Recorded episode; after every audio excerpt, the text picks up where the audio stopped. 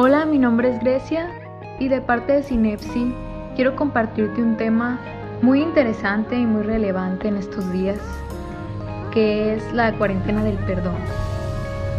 Regularmente escuchamos cuando queremos trabajar en nosotros mismos que no tenemos tiempo, que tenemos que trabajar, que tenemos que estudiar, que tenemos que hacer muchas cosas.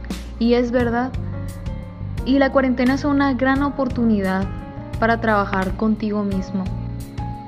Hace poco escuché una frase, más bien leí una frase en un libro de sentimientos que me llamó mucho la atención, que sostiene que si tenemos algún problema, quiere decir que tenemos a alguien a quien perdonar, incluyéndonos a nosotros.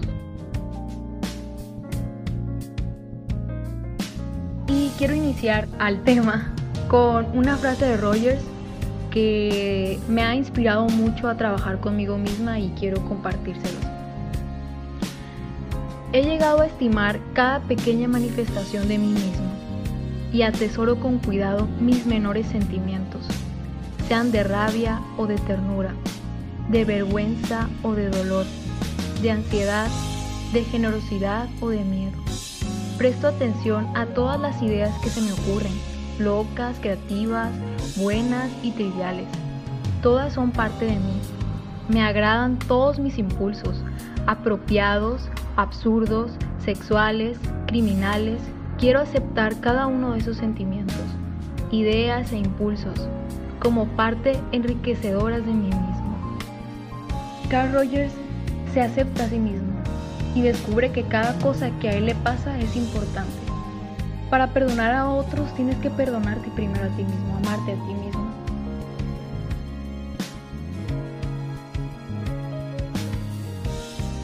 ¿Qué no es perdonar?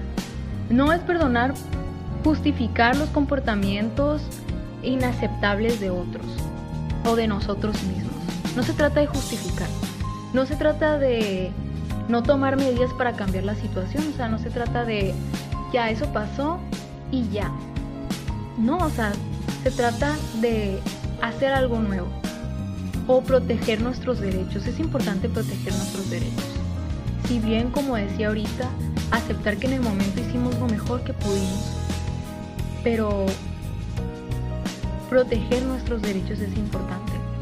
Saber que pudimos ser respetados, que pudimos eh, tener más tolerancia, tampoco significa que tengamos que ir a comunicarnos directamente con la persona que nos haya dañado, especialmente cuando esa persona ya falleció o cuando está lejos de nuestra vida. No es necesario que directamente vayas y perdones a la persona. Tú mismo puedes trabajar con eso. Y regularmente nos aferramos al resentimiento por muchas razones.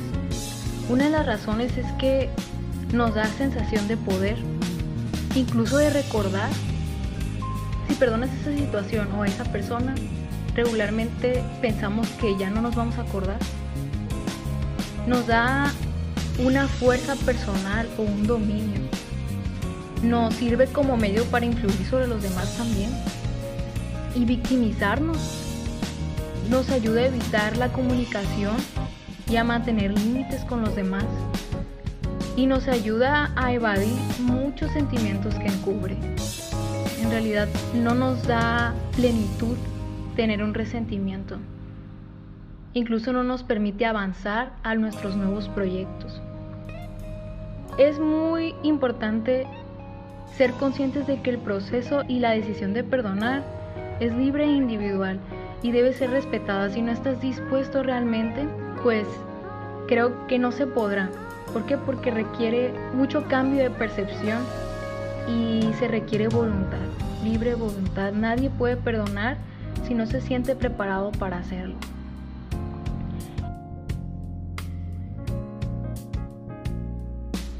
Hoy que tenemos mucho tiempo, experimentamos muchas emociones y muchos sentimientos. Ansiedad, tristeza, soledad, muchas dudas, muchas preguntas, muchos sueños en nuestra cabeza tal vez, pero hay muchas limitaciones que no nos permiten avanzar. estos sentimientos, esas emociones, ese sentimiento de vacío, de enojo, pues son señales. Son señales de que hay algo que perdonar. Decía Gandhi que el perdón es lo que mantiene unido al universo. El perdón es la paz de la mente. A veces hasta no podemos dormir, no tenemos paz en nuestra mente. Es muy importante saber que el perdón no es innato, sino se aprende. Y, es un valor que hay que educarnos. Se manifiestan diariamente con muchas cosas, va creciendo cuando, por ejemplo, el comportamiento de alguien te recuerda ciertas situaciones no sanadas. Inclusive a veces es inconsciente. Es evidente que las personas más cercanas a nosotros pues sufren de esas emociones cuando estamos enojados. Hacemos pagar a todas las personas de nuestro alrededor, incluso a las que más amamos. Y eso quiere, esas emociones que regularmente vivimos, solo quieren decir que estamos atados a un sentimiento desagradable. Y la única medicina es el perdón. El perdón es la capacidad de entender que los errores son fuente de oportunidad para crecer. Y no te has puesto a pensar que si no lo haces ahora, ahora que tenemos la oportunidad del tiempo, pues ¿cuándo? Tomar esa amplitud de conciencia de que hay algo que perdonar nos desarrolla mucha compasión y comprensión, tanto con nosotros mismos como con los demás.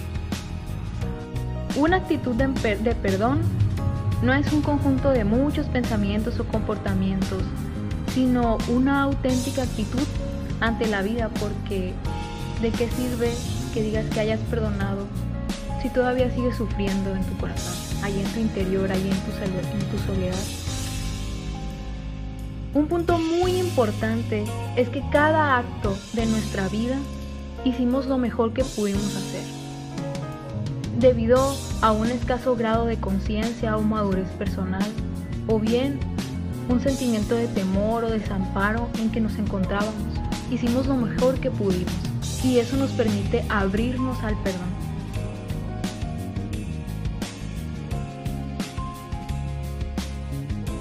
Y de parte del libro de Sanando Heridas Emocionales de Rubén Armendaris Ramírez, hoy te digo que es perdonar.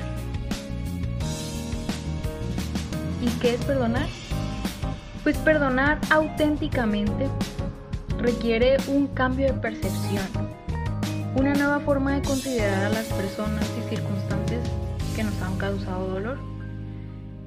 Al cambiar de percepción, cambia automáticamente nuestras reacciones emocionales.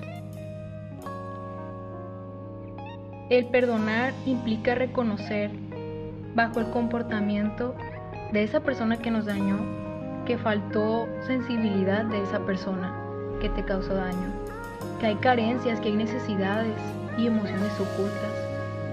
Puede ser que eh, esas necesidades haya sido el desamparo, inseguridad o miedo, necesidad de reconocimiento o de mostrar poder, autoridad, o una petición de respeto, amar, amistad o aceptación.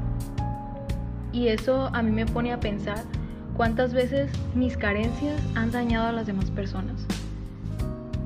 Cuántas personas no me quieren perdonar el día de hoy por todo lo que yo he dañado a veces con mis carencias. Y tener ese cambio de percepción de que tú también has dañado a las demás personas como otras personas te han dañado a ti. Incluso la mínima cosa.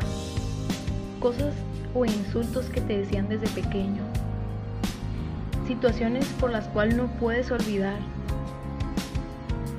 Es muy importante que veas que la otra persona tiene muchas necesidades como tú las tienes el día de hoy. El cambio de percepción es todos los días.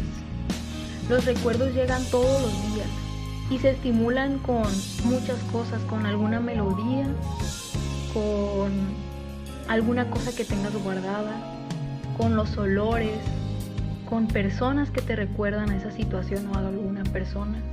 Eso no se va y si tú no cambias de percepción, pues no puedes perdonar.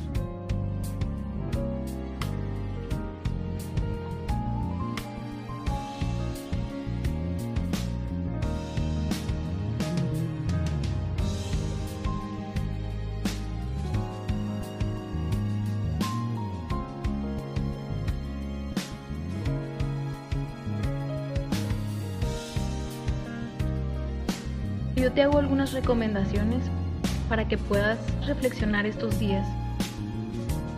Uno es identificar la situación en la que sientas enojo o resentimiento. Claro que el recordar nos permite experimentar la, situación, nos permite enojarnos, nos permite sentirnos tristes, solos. Revivimos la situación.